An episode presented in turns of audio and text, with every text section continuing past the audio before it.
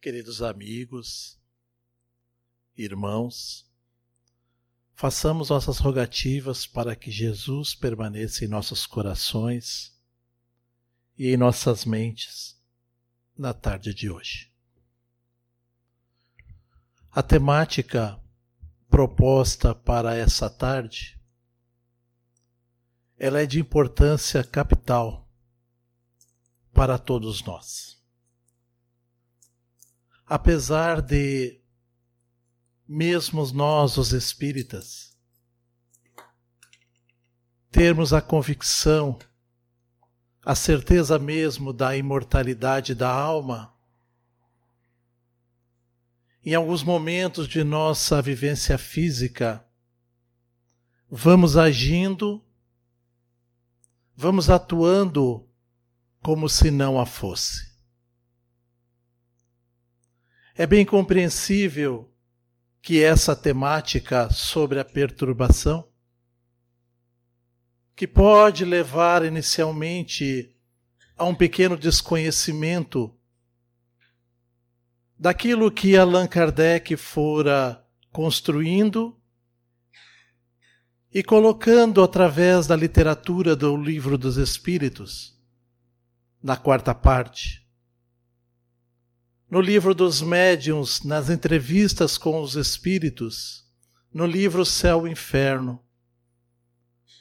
Esse apanhado de conhecimento faz com que aqueles que o compreendam e o aceitem possam modificar desde já a sua existência através de atitudes transformadoras. É certo que nos estudos que fazemos através dos tempos, encontramos duas categorias bem distintas daqueles que, como nós, vivenciam suas experiências nas vestes físicas, os encarnados. Há o grupo daqueles que dizemos, pontuamos como materialistas, que são os que não acreditam, não creem, confessam mesmo que para si nada exista além da possibilidade dessa existência. No outro grupo, nós temos os espiritualistas. São aqueles que acreditam de alguma forma e de acordo com o seu credo, na sobrevivência de algo que vai além mesmo da matéria física. Quando tratando desta questão, Allan Kardec vai colocar de específico que todo o espiritualista, crendo nesta possibilidade, vai determinar a sua condição em acordo com aquilo que acredita. Porém, nesse grupo de espiritualistas, há os espíritas, que têm os seus princípios, que têm a sua própria compreensão através dos estudos que vêm aplicando ao longo do tempo. Nós, os espíritas, nós, os espíritas, sabemos que hora de passagem por um plano tal qual o planeta Terra, estamos aqui para poder evoluir através das ações, das tarefas, daquilo que chamamos de provações ou de expiações em nossas existências.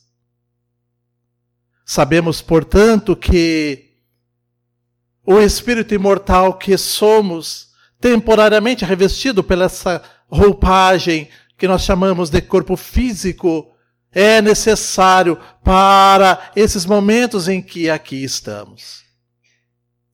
Interessante que, apesar de todos nós termos essa concepção, através dos tempos em que vamos estudando e conhecendo, a grande maioria de nós e em determinado momento, quando vamos falar sobre a temática após a existência física ou aquilo que nós determinamos, materialmente falando, como morte física, a maioria de nós não quer falar muito sobre isso.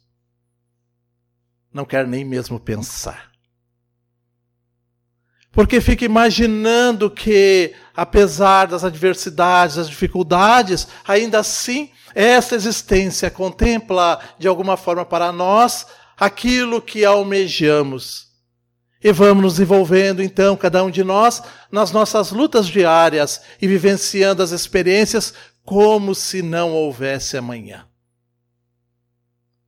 Quando vamos falar sobre essa temática da morte, ela de alguma forma mexe com a todas as pessoas. Então, é claro que esta apreensão sobre a condição do futuro faz com que nos afastemos imediatamente da possibilidade de compreensão ou de busca desta compreensão. Mas quando vamos avançando, e é o que faremos hoje, automaticamente questões vão nos envolvendo e Allan Kardec vai colocá-las para que pensemos. A condição da travessia para a vida espiritual é igual para todos? Como vivemos aqui no plano material e sobre as impressões do corpo físico, muitas vezes quando nós nos chocamos, sentimos dor. Então a pergunta é: quando nós somos expulsos do corpo físico e espíritos livres, esse momento é de sofrimento? Será que dói quando morre? Como fica essa questão?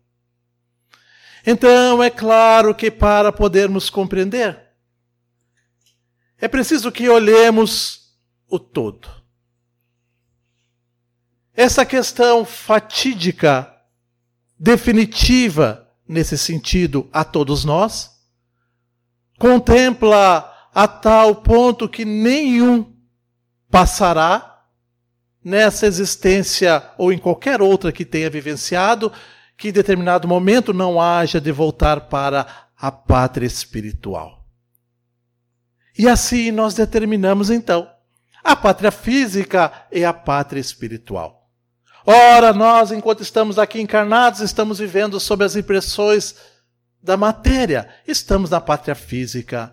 Mas quando vamos ver o todo, quando ouvimos Jesus falando que a casa do meu Pai é o universo, podemos compreender então que esta relação é apenas uma distinção para dizer que, ora estamos sobre as vestes físicas e ora estamos libertos dela, a tal ponto que muitos espíritos não obrigatoriamente volitam para locais diferentes daqueles que estão habituados no seu dia a dia vivenciando as suas experiências ou dando continuidade, muitas vezes, por algum tempo ou por um tempo determinado, por si mesmo, junto a todos nós. Daí que nós dizemos de maneira tradicional, e nem nos damos conta, pois é, essa casa aqui está cheia de espíritos. A gente fala isso, repete isso, diz: olha lá no nosso lar, na rua, há muitos espíritos. E alguém pode até pensar assim: olha, se eu não vejo espírito, como eu posso ter a certeza? Bem, nós temos duas classes de espíritos aqui. Aqueles que, como eu, estou encarnado, como todos nós, e aqueles que já não estão mais encarnados. Mas que vivem também nesses nuances de experiências, de trocas, de vibrações, de buscas para si, para poder avançar ao longo da nossa história. Basicamente, duas instituições se colocaram para explicar-nos sobre tudo: a ciência e a religião. A filosofia vem para dar a interpretação daquilo que é determinado por uma ou por outra, ou pelas ideias que surgem da cabeça de todos nós.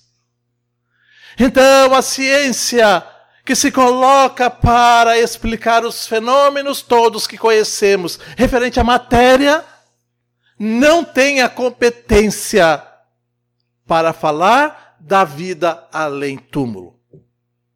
Simplesmente porque a ela a ciência como nós a entendemos, como nós a procuramos, ela apenas estuda sobre aquilo que é palpável, tocável, possível de ser medido, de ser pesado, enfim, que o valha. Então, para a ciência, o espírito não é considerado, porque não entra em nenhuma dessas questões as quais, normalmente, onde ela se formou, onde ela formatou, ela atua. E as religiões? É interessante porque a maioria das religiões também não são capazes de explicar a vida além túmulo. Porque não raro as grandes religiões que vieram ao longo do tempo, elas determinam condições fixas para além túmulo.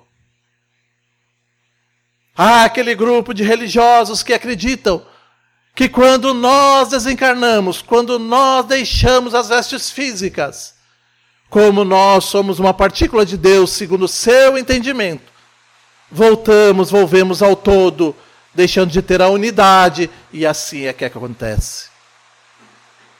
Para um outro grupo de espiritualistas ou de religiões, elas condicionam a nossa condição futura de maneira fixa, em acordo com aquilo que possamos ter produzido nesta existência. Assim é que, segundo essa determinação, aquele que é bom nesta vida herdará no futuro uma condição muito boa e que fora determinado como céu. O local de paz e tranquilidade, de não ação, para aqueles que não foram bons, para aqueles que foram maus nas suas atuações.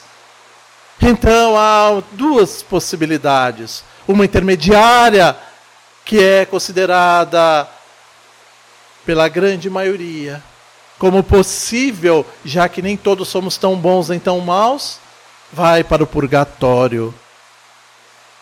Outros são definitivamente esquecidos nos infernos. E assim estabelece essa condição de maneira global, não levando em consideração a individualidade de cada um de nós. Allan Kardec, ao contrário, recebendo a instrução dos amigos espirituais, vai colocar essa questão de modo definitivo e vai conseguir explicar-nos por dois caminhos.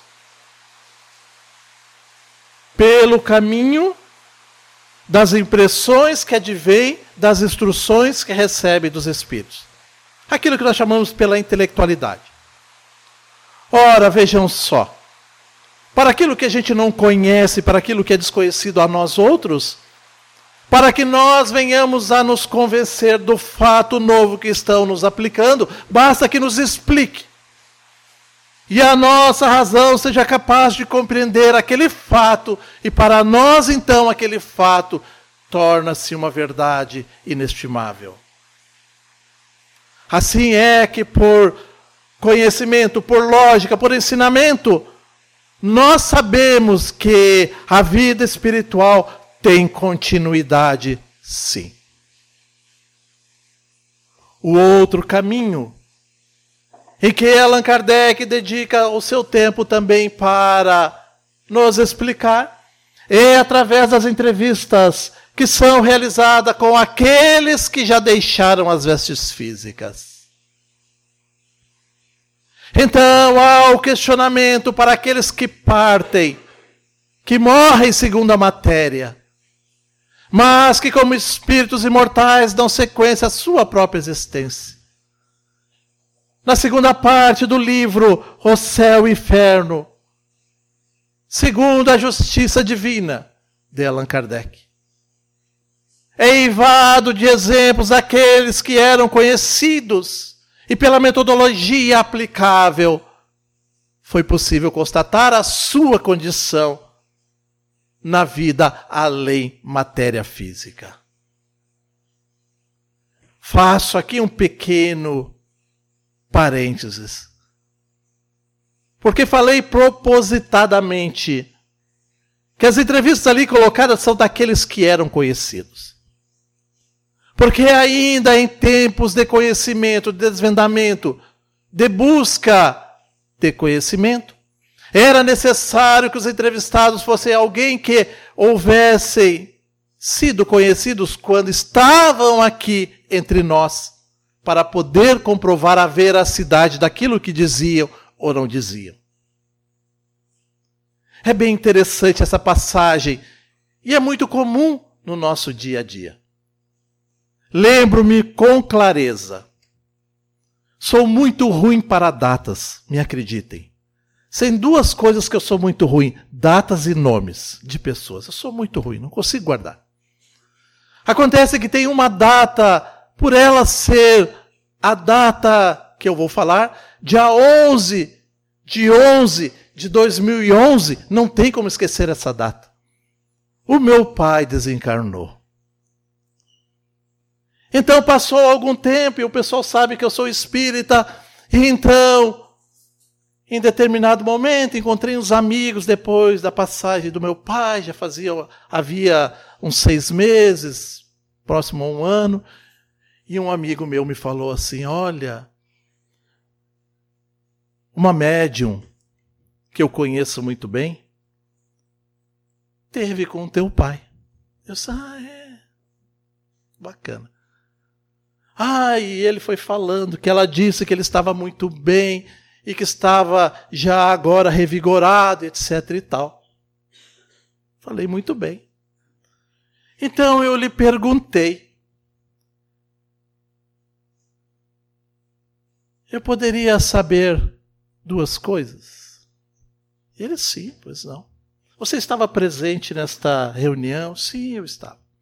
Pois bem, então quando meu pai falou, como é que ele falou? Não, ele falou muito calmo, muito educado, muito, muito respondente. Assim, não era o meu pai.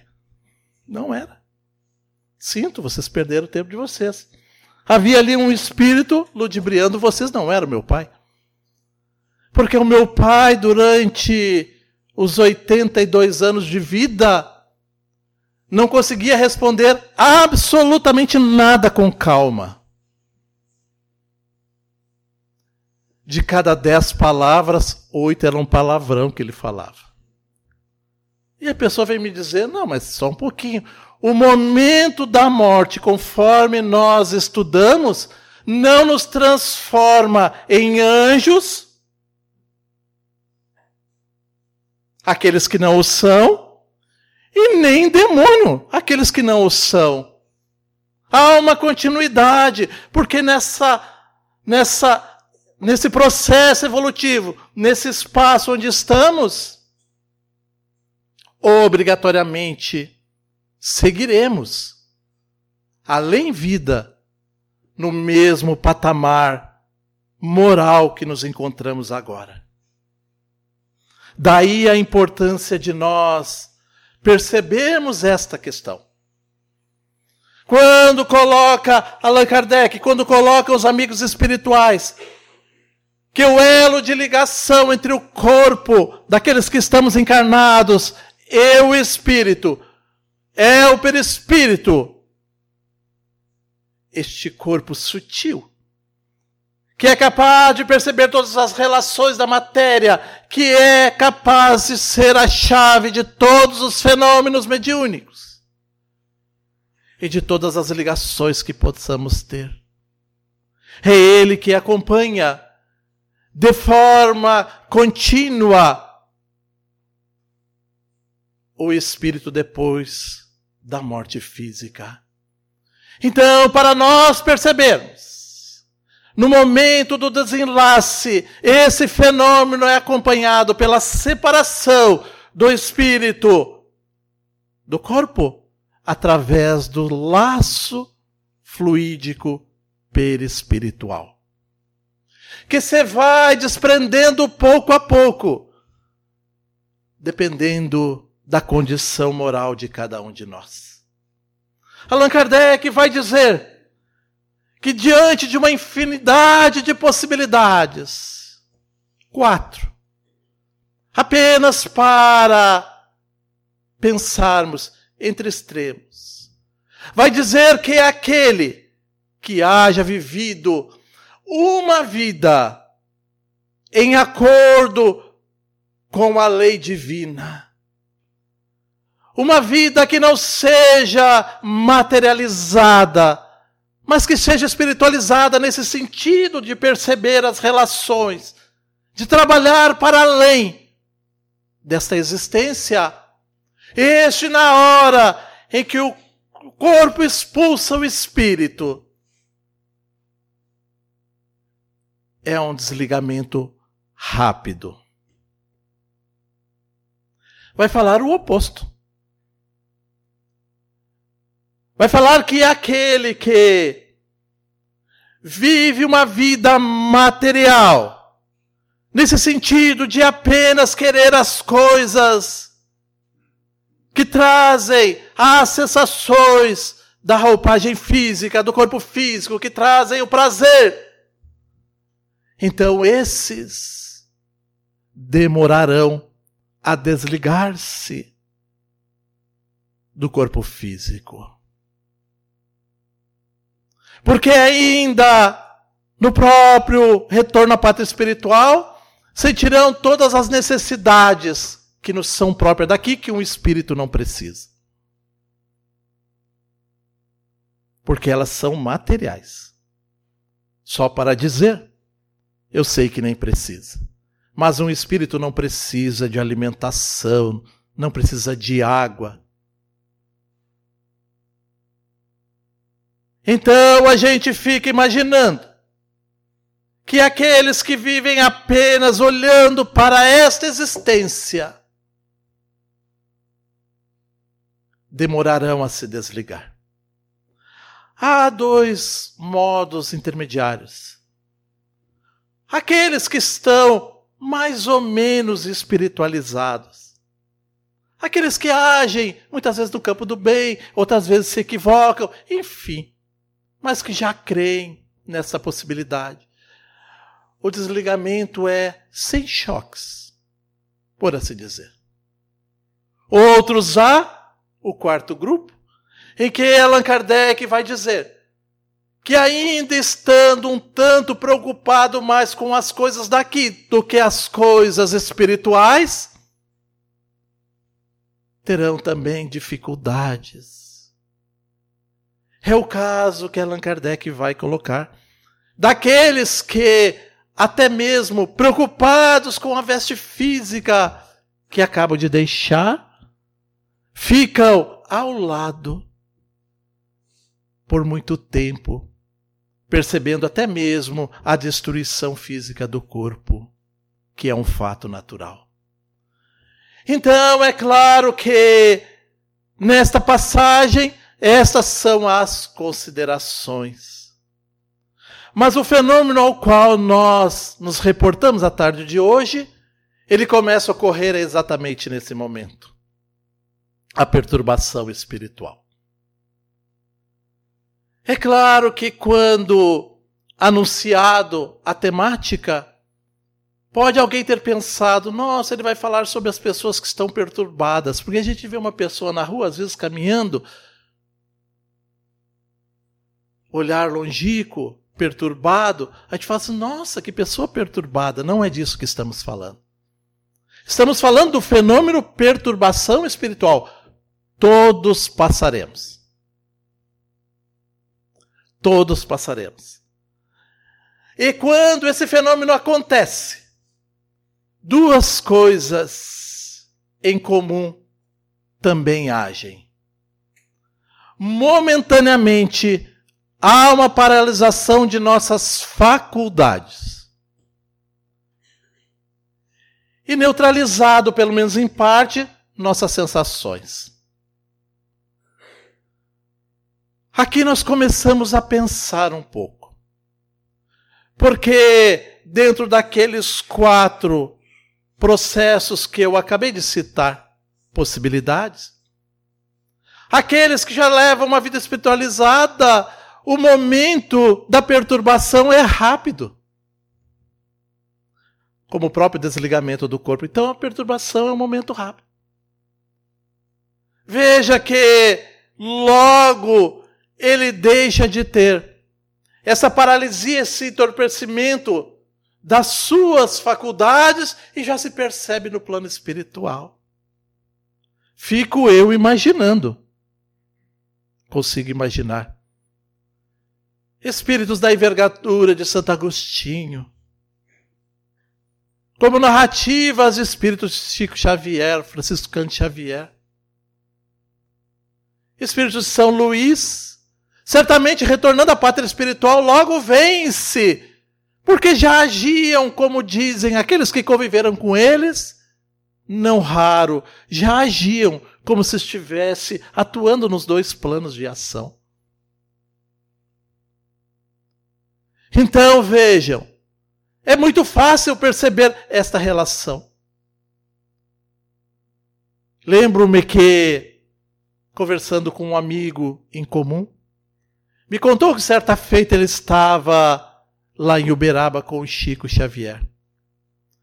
E naquela época, então, Chico estava um tanto adoentado. Fazia febre, não estava bem, estava acamado e ele estava lá o visitando. Acontece que naquele dia da visita era um dia em que tinha atividades na casa. Estava chegando a hora. E ele pensando, o meu amigo pensando, mas que será? Como é que será que o Chico vai fazer hoje? Porque afinal de contas são milhares de pessoas que estão esperando ele. E disse que ainda com pouco, faltava pouco tempo mesmo para começar a atividade, ele ouviu o Chico murmurando. E Chico falava assim: Meu corpinho, meu corpinho, tu se endireita e vamos, porque senão eu, espírito, já estou indo. É disso que nós estamos falando. É uma coisa natural para quem já age, já pensa e já atua. Então é claro que nesses momentos, logo que retorna à pátria espiritual, imagina: olha, cheguei aqui, agora eu só estou aqui. Então vai automaticamente recuperar as suas faculdades e suas sensações como espírito imortal agora já se fazem vivas, plenas para ele. Acontece que para os outros grupos não é exatamente assim. Peguemos então aqueles que possam vir a desencarnar e que têm a sua vida, a sua existência não voltada para a ação em acordo com a lei de Deus. Envolvem-se em verdadeiros dramas, tramas, desta existência. E quando a deixam, não estando com suas faculdades na força daquilo que o tenha ou que o tinha, fica quase como num sono profundo, revivendo aquela situação, revivendo aqueles momentos vocês já sonharam algumas vezes aquilo que nós chamamos pesadelo, que a gente quer acordar e não consegue? A gente está tentando acordar e não consegue. A gente sabe que está ali, sabe que é um sonho, quer sair e não consegue.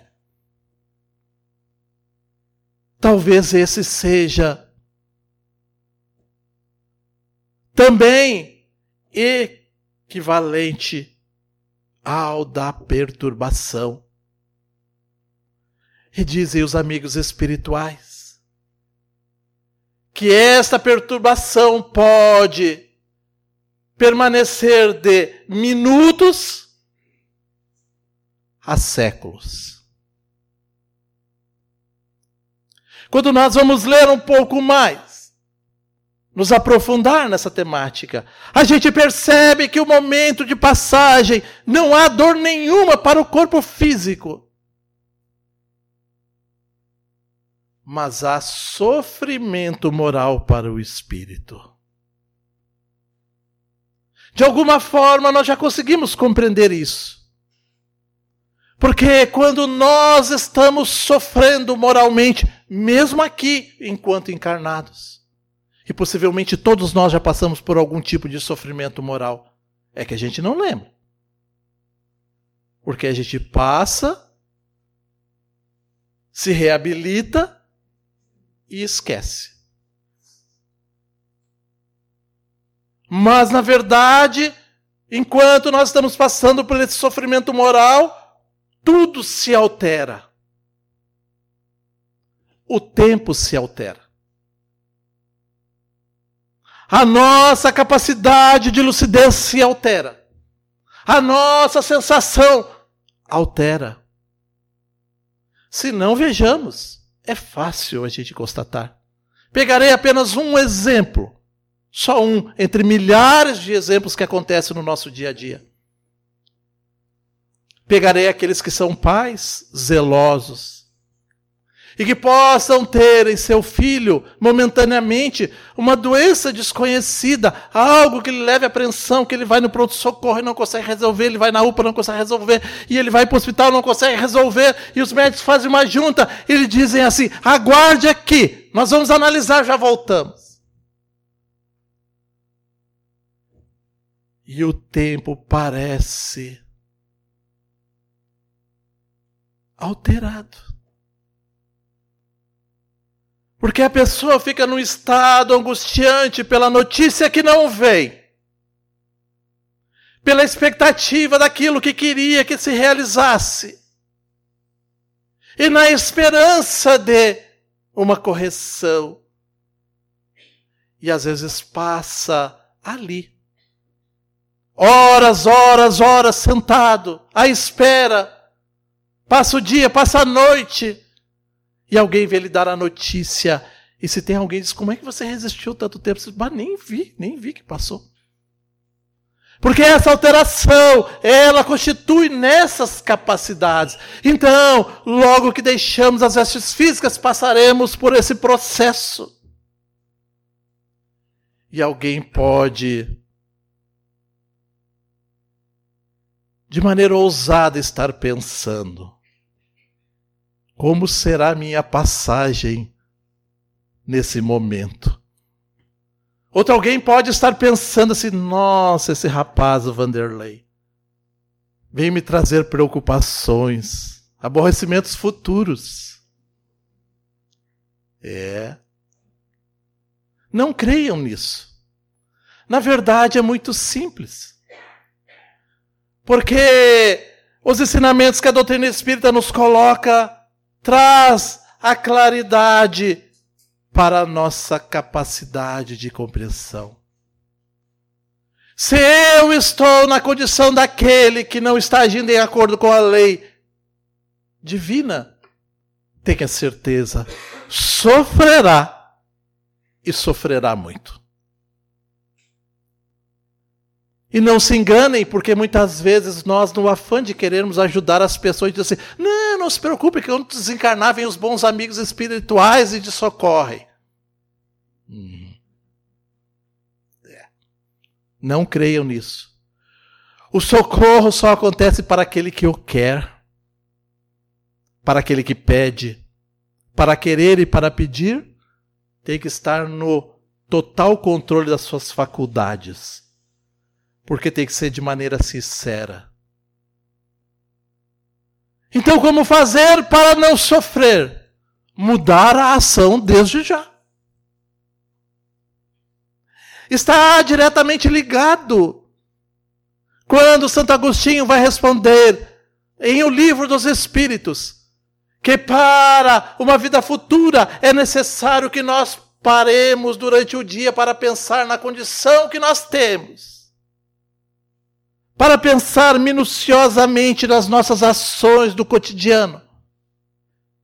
Enquanto estamos ainda a caminho, nos ajustarmos, seja com aqueles que nós nos ajustamos, seja para conosco mesmos. Ah, mas dá muito trabalho? Sim, dá trabalho. Vivenciar as nossas experiências no campo do bem dá trabalho. Porque, logicamente, somos espíritos tendenciosos e viciosos ainda. Então temos que ter o trabalho de corrigir o espírito que somos. para irmã Dulce não dava trabalho nenhum. Porque já era um espírito habituado a operar no campo do bem sempre. O trabalho é quando ela via a injustiça frente à lei de Deus. Então, esse fenômeno da perturbação é para nós, no limiar de nossa existência, uma possibilidade. Veja que nem tudo é tão ruim quanto parece ou pode parecer. Porque quando nós estamos momentaneamente entorpecidos em nossas faculdades, é naqueles momentos em que o corpo físico está ainda no repouso antes de ir para o túmulo. E graças a esse fenômeno, a maioria de nós não percebe essa ação. O que é uma benção. Principalmente se tratando de dias de hoje.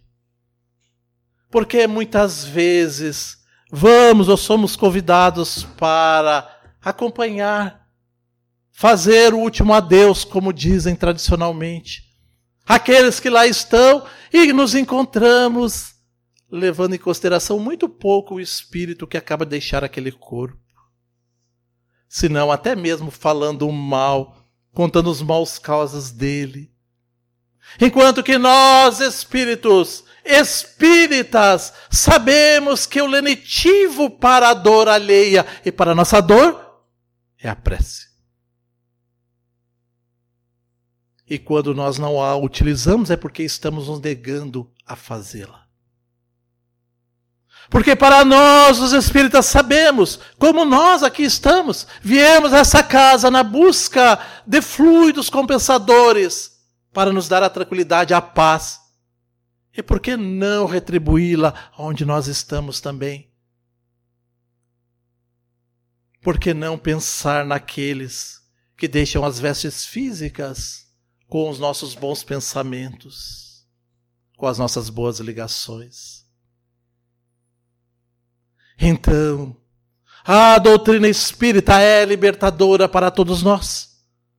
Porque nos apresenta essa possibilidade de, através da nossa capacidade de entendimento e de busca, preparar o nosso futuro de maneira mais suave, de maneira mais tranquila, de maneira mais operosa.